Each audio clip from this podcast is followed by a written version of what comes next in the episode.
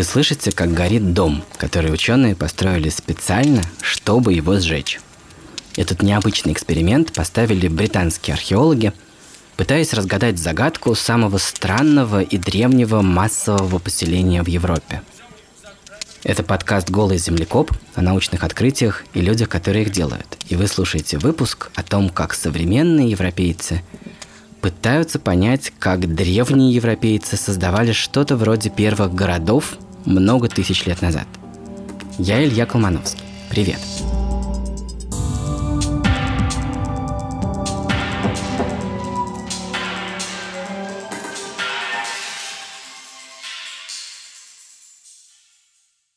У нас есть партнер – сервис онлайн-образования Яндекс Практикум. Это такая школа для тех, кто хочет учиться чему-то новому – это может быть специальность, навык или иностранный язык. А еще там есть, например, курсы критического и креативного мышления. Все, что мы любим. Из учебников и игры «Цивилизация» мы представляем, как люди учились жить вместе. У неандертальцев были группы по 50 человек, а сапиенсы, по крайней мере в последние 100 тысяч лет, жили группами максимум по 200 особей. Это, кстати, много – мы самые уживчивые и, судя по всему, так и победили остальных людей на этой планете. Учебники, по которым мы учились в школе, рассказывают, что следующий шаг – это неолитическая революция, то есть освоение земледелия. Когда вы перестаете зависеть от каждой охоты или рыбалки, а растите урожай. При этом вы начинаете жить оседло, можете прокормить больше людей, а еще для многих работ вам нужно использовать сразу много рук одновременно. И так из сел возникают города, когда-то в начале третьего тысячелетия до нашей эры.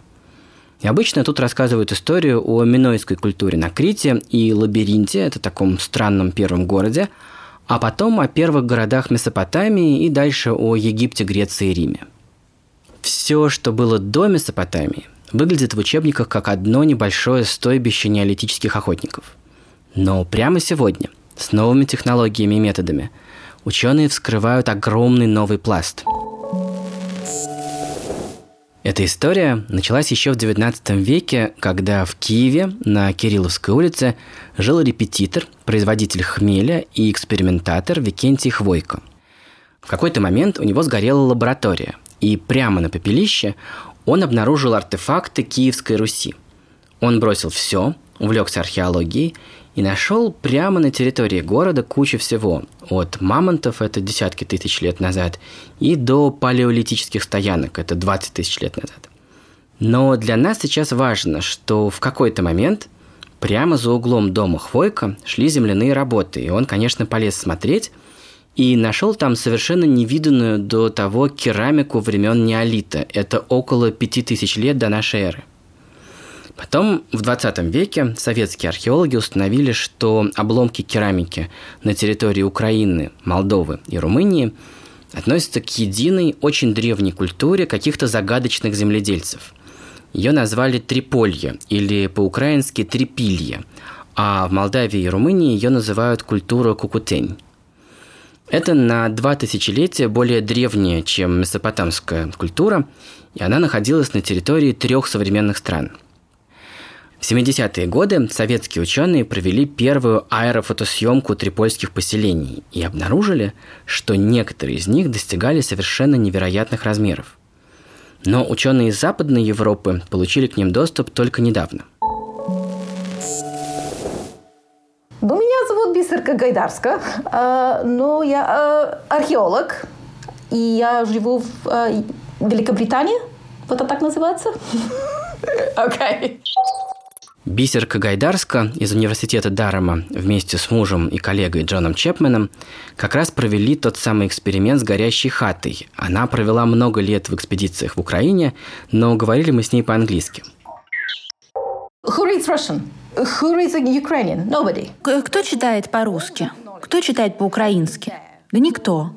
Вот так и вышло, что все эти знания долгие годы при себе держали русские и украинцы. И это просто поразительно – а что в остальном мире? Очень-очень-очень немногие люди, во-первых, могли работать с железным занавесом, а во-вторых, были как-то заинтересованы в теме. Ну, кого-то больше интересовали скифы или что-то еще. То есть это должны были быть очень мотивированные люди, которых интересовала именно такая тема, и у которых был доступ, и которые читали по-русски или по-украински. Очень много вещей должно было совпасть. Поэтому на Запад просачивалось немного информации, мало что было известно. И из-за того, что публикаций на других языках было предельно мало, на Триполи вообще никто не обращал внимания. Ведь для того, чтобы начать какую-то серьезную работу, пришлось бы опираться на эту пару-тройку доступных статей, либо ехать и добывать информацию самому. И то, и то очень нелегко. В итоге ученые, в принципе, знали о Триполи, но никто ничего по этому поводу не делал.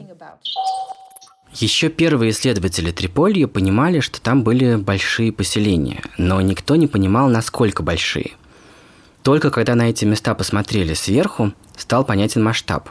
Их назвали мегасайты. Что это было? Как была устроена жизнь этих мегасайтов? И зачем эти ранние европейцы их строили за 2000 лет до первых городов Месопотамии, которые к тому же были сильно меньше по площади? Представьте, поселение площадью как 5 Ватиканов или 250 футбольных полей, и всего их нашли около 20 в разных частях Триполья – в центре мегасайта почему-то большая пустота, и из середины расходятся улицы, как радиусы.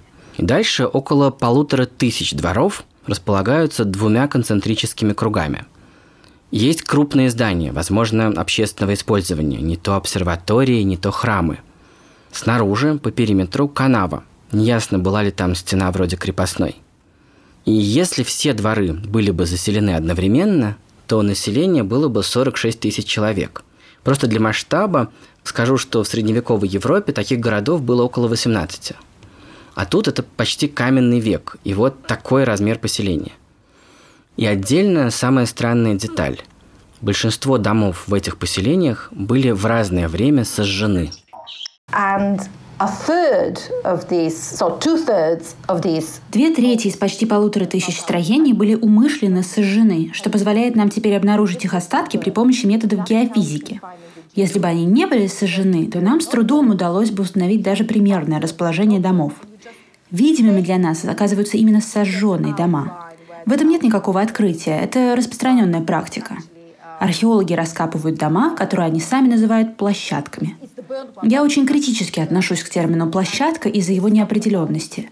Речь идет о доме или о площадке, на которой люди едят, прыгают или еще чем-то занимаются. Я бы скорее назвала это домом, хутором.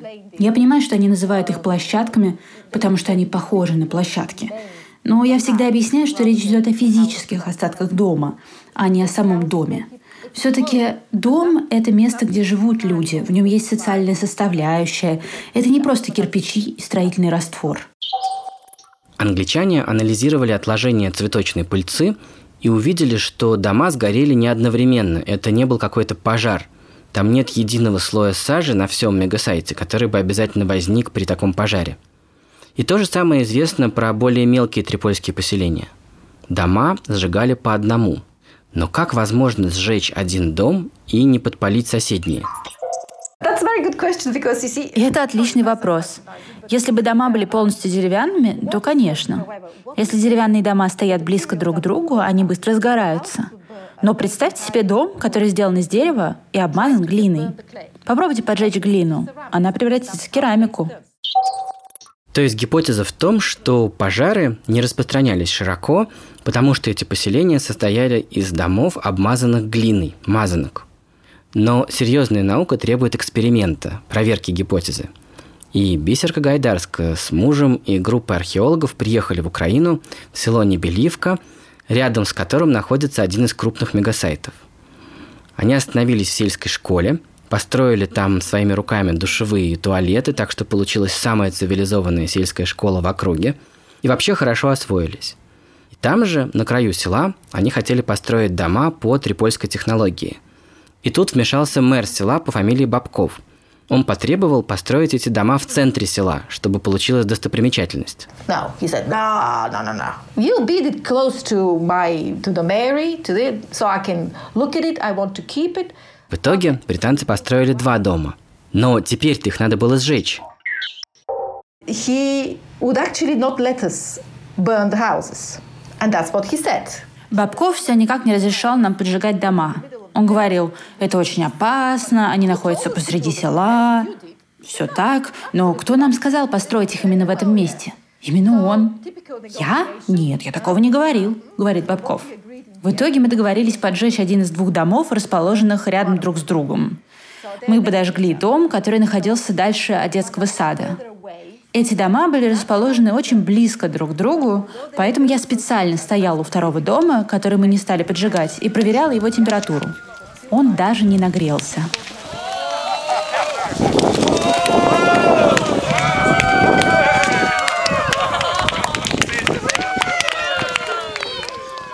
Посмотрите в телеграм-канале «Голый землекоп» видео этого эксперимента, это и правда впечатляет. Понятно, что точечно сжигать, оказывается, можно. Но тогда возникает главный вопрос, на который эксперимент не отвечает. А зачем трипольцы сжигали свои дома? Это очень хороший вопрос. Но вы же читаете по-русски? Идите, почитайте. На русском есть огромное количество литературы на эту тему. Просто тонны чернил извели. Что это? Ритуал? Что за ритуал? Может, это как-то связано со строительством? Есть основной консенсус, что это какое-то ритуальное окончание жизни дома. Если жизненный цикл человека связан с жизненным циклом дома, то после смерти человека вы должны создать для него такую вот могилу.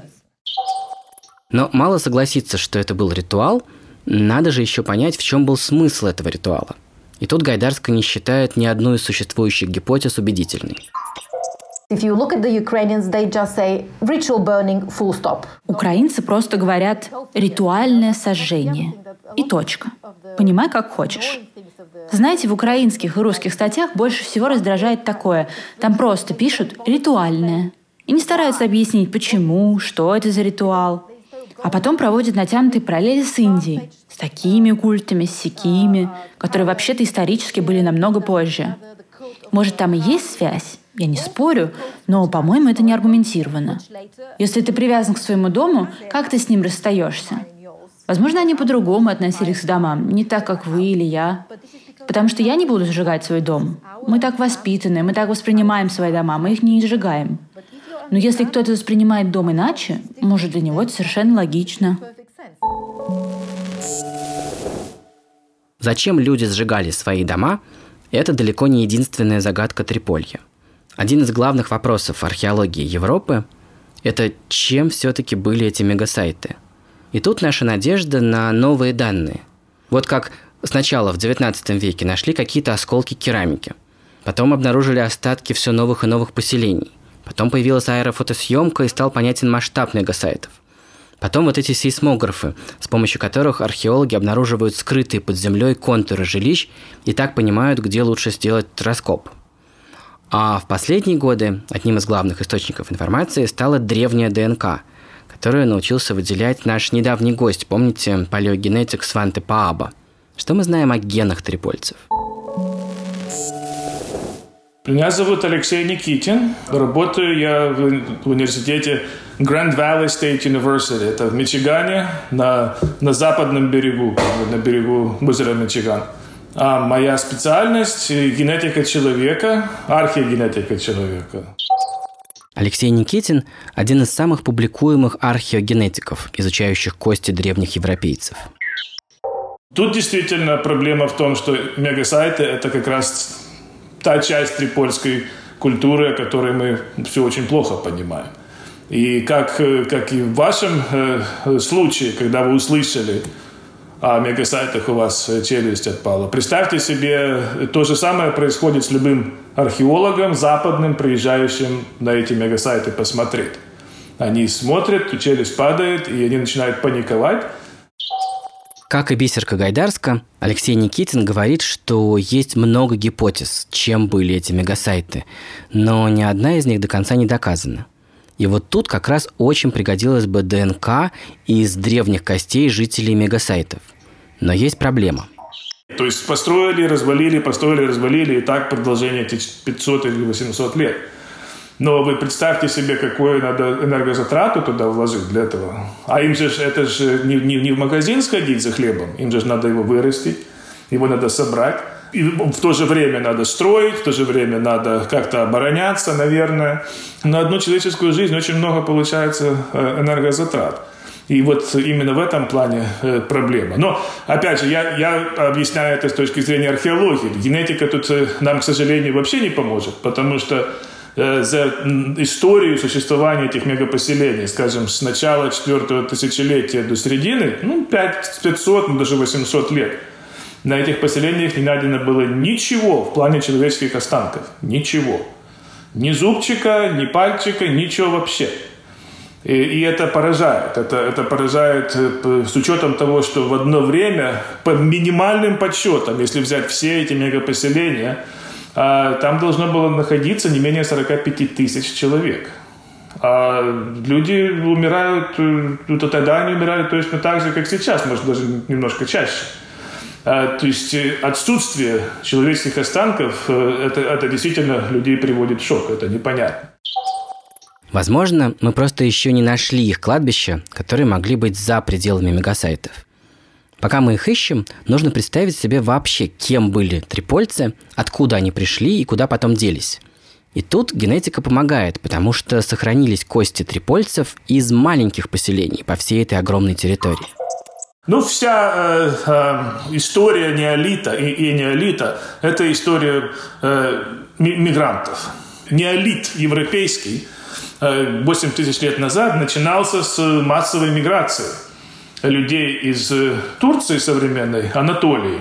И вот э, им то ли стало тесно, то ли... Ну, это мы пытаемся понять, что именно их толкнуло на этот шаг. Просто вдруг вот 6 тысяч лет, 8 тысяч лет назад, вернее, 6 э, тысяч лет до нашей эры, э, они вдруг решили э, навестить Европу с билетом в один конец. Э, и, и установили там ну, вот э, аграрную цивилизацию, которая существовала около двух тысяч лет. И вот эта аграрная цивилизация распространялась от Греции и Болгарии до э, Центральной Европы и дальше на запад. И вот часть этой цивилизации, ну, может, в шестом, может, в начале э, пятого тысячелетия до нашей эры, начала смотреть в сторону Востока. Они по, э, по, по Румынии, по побережью Черного моря, через Молдову перешли Карпатские хребты и распределились по где-то внутренней части Карпатских гор. А, так началась Трипольская цивилизация. Итак, генетики рассказывают нам историю Триполья. Они читают ее как открытую книгу. Восемь тысяч лет назад первые земледельцы двинулись из Малой Азии на запад, в Европу, и стали теснить охотников – все это видно по смене ДНК в погребениях. В следующее тысячелетие они создали небольшие аграрные анклавы на юге Германии, на юге Франции и позже Великобритании. Но самый крупный результат этого вторжения земледельцев – это Триполье. И по территории, и по численности людей, и по длительности этой культуры. Никитин рисует портрет этих земледельцев. Невысокие, изящные, как говорят антропологи, грацильные – и всегда сытые. Они ели хлеб и ели говядину. Сегодня их меню можно прочитать по изотопам в скелете. Они брали числом, теснили массивных груболицых охотников-рыболовов Дуная и причерноморских степей, и вот зачем-то строили мегасайты. Мир Триполья продержался больше двух тысяч лет без особых потрясений, за одним исключением. В какой-то момент на Балканах что-то случилось, и земледельцы оттуда ушли – Куда ушли? Может быть, к родственникам на север. Алексей Никитин допускает, что мегасайты – это что-то вроде лагерей беженцев.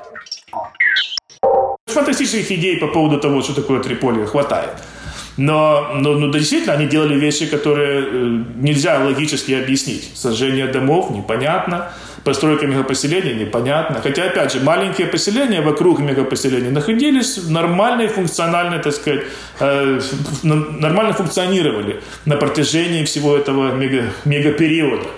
А, и вокруг этих мегапоселений мы не видим сельского хозяйства.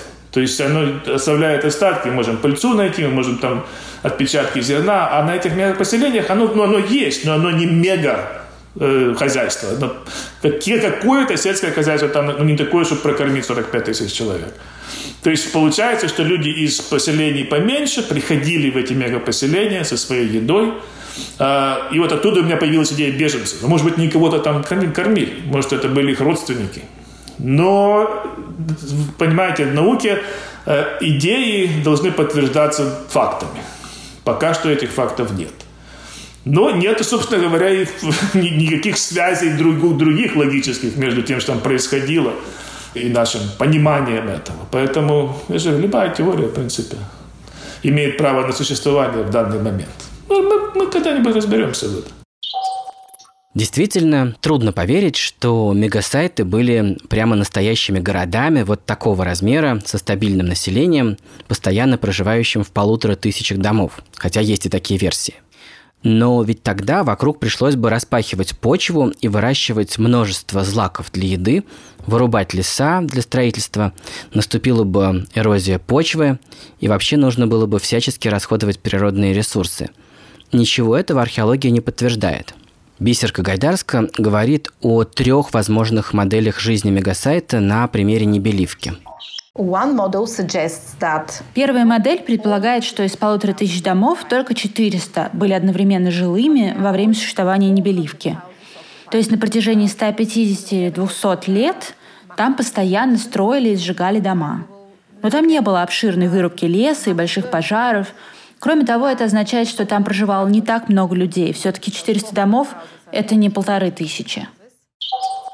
То есть, по этой версии, люди просто как будто кочевали из одних домов в другие на относительно небольшой территории, сжигая старые и строя новые дома. Зачем, мы не знаем. Есть вторая модель, модель ассамблеи, более популярная на Западе. Не знаю, слышали ли вы про фестиваль Burning Man? Суть этого фестиваля в том, что люди ненадолго собираются в одном месте, веселятся, а потом все разрушают. У них там все очень аккуратно, они собирают мусор, готовят, много чего привозят с собой. В таком случае они тоже не наносят вред окружающей среде, ведь мероприятие длится всего месяц. Зачем люди едут на этот фестиваль в Неваду? Может показаться, что это довольно глупо, но люди же едут. Также и тут. Причин может быть очень много. Ярмарки, торговля, обмен и так далее. Вы приезжаете из разных окрестных мест и месяц активно взаимодействуете друг с другом. Заключаете браки, сделки, не знаю, покупаете соль. Я дам тебе кремень, а ты мне соль. И все такое. А через месяц – до свидания. Конечно, они устраивают церемонии, праздники. Мы ведь делаем то же самое, когда встречаемся с другими людьми. Сами понимаете, все это очень весело. Модель праздника, на который съезжаются со всей округи, объясняет, почему дома горели не все сразу. То есть, например, приехали люди из 10 разных районов, каждая группа заняла свою часть территории мегасайта, а потом они сжигают дома, как обычно они это делали у себя в селах, а потом уходят. Примерно как мы ставим и убираем палатки на каком-нибудь турслете или фестивале. Есть и третья гипотеза. The last model is a pilgrimage model. Последняя модель – паломническая. Изначально был построен первый круг домов. Сначала люди жили в этих домах, но потом это место почему-то стало знаменитым. Все больше и больше людей стали приходить туда, как в хадж. Может, пришли сначала 20 человек, потом 200, а потом и 2000. Им было нужно все больше места, они начали строить постоянные улицы, возводить второй круг домов, но при этом люди приходили туда только когда не было снега. В снежную погоду, конечно, особенно не до паломничества. Постоянно на этой территории проживал человек 20, которые присматривали за ней. Паломники приходили туда круглый год, делали свое дело, например, привозили товары, проводили ритуалы, молились и так далее. Они совершали паломничество и уходили. По этой версии, мегасайт – это что-то типа Мекки, куда люди совершали паломничество. Это похоже на модель с фестивалем, но не совсем. Тут люди тоже не живут постоянно на одной территории, но приходят туда не в какой-то конкретный период времени, а просто когда позволяет погода. Ну и потом снова разбредаются. Все эти версии пока только гипотезы. И во всех есть спорные моменты. Но лучше сомневаться и не знать точных ответов, чем быть уверенным в своей правоте без достаточных оснований. Мы хотели поиграть с разными моделями. Мы не хотели себя ограничивать. Конечно же, нас критиковали. А мы хотели предложить людям несколько разных моделей, с которыми они могли бы работать. Вы спросите, почему я не могу выбрать одну из них? У каждой из моделей есть свои сильные и свои слабые стороны. Потому что мы задаем критерии и проверяем, вот в соответствии с этим критерием, эта модель сильная или слабая. Ни одна из них не делает так. Чек, чек, чек, чек, чек. у всех моделей есть свои недостатки. Если бы какой-нибудь умный человек вроде вас спросил бы у меня во время интервью, какую модель я считаю лучшей, ну, я бы не смогла ответить. Поэтому у нас сразу несколько моделей. Это очень постмодернистский взгляд. Но наша основная идея заключается в том, чтобы начать дискуссию. Мы надеемся, что будущие исследователи скажут, учитывая все это, давайте выясним, какая из этих моделей отстой, а какая нет. Какую из них можно использовать на постоянной основе. Такова перспектива на будущее. Мы не заявляем. Ну, ну вот, и все. No. Нет, мы хотим, чтобы люди мыслили иначе. Поэтому у нас целых три модели. Надеюсь, когда-нибудь они пригодятся исследователям.